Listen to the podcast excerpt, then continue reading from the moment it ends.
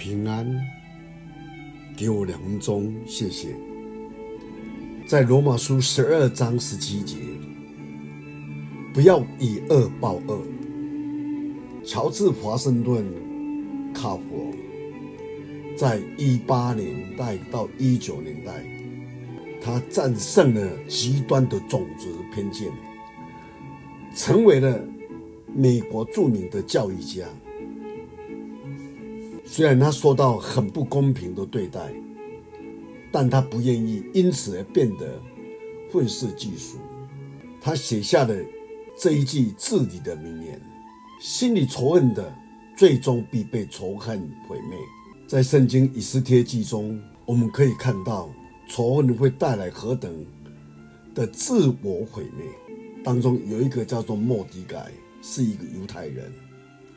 他季节跪拜一个在波斯宫廷中自视甚高的权贵哈曼，愤怒的哈曼以玩弄花招，让国王感到莫迪改和他的族人是波斯帝国的威胁。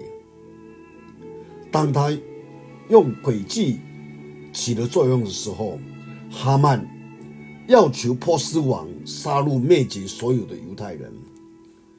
就在国王已经下旨当中，还没有执行之前，以斯帖介入当中，哈曼的狡诈阴谋因而被揭穿。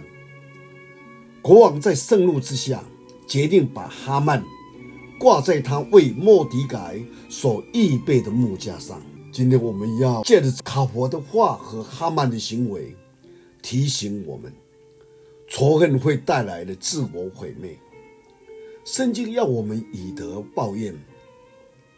使徒保罗说：“不要以恶报恶。当我们被冒犯时，我们也不要为自己伸冤，反而要做正确的事情。那么我们才能够与众人和睦。因为憎恨会带来的毁灭，爱就会成就基督的教导。让我们记住，让这一句话能够帮助我们。我们一起来祷告。”父上帝，谢谢你，你用爱来对待我们，让我们能够再一次有机会回头来到你面前。所以借着你的仆人保罗说，我们不要以恶报恶。我们知道憎恨会带来毁灭，求你给我们更多的能够包容，好让我们能够因着主你的同在、你的带领，活出你的生命来。感谢你，听我们祷告。奉主耶稣基督的圣名，阿门。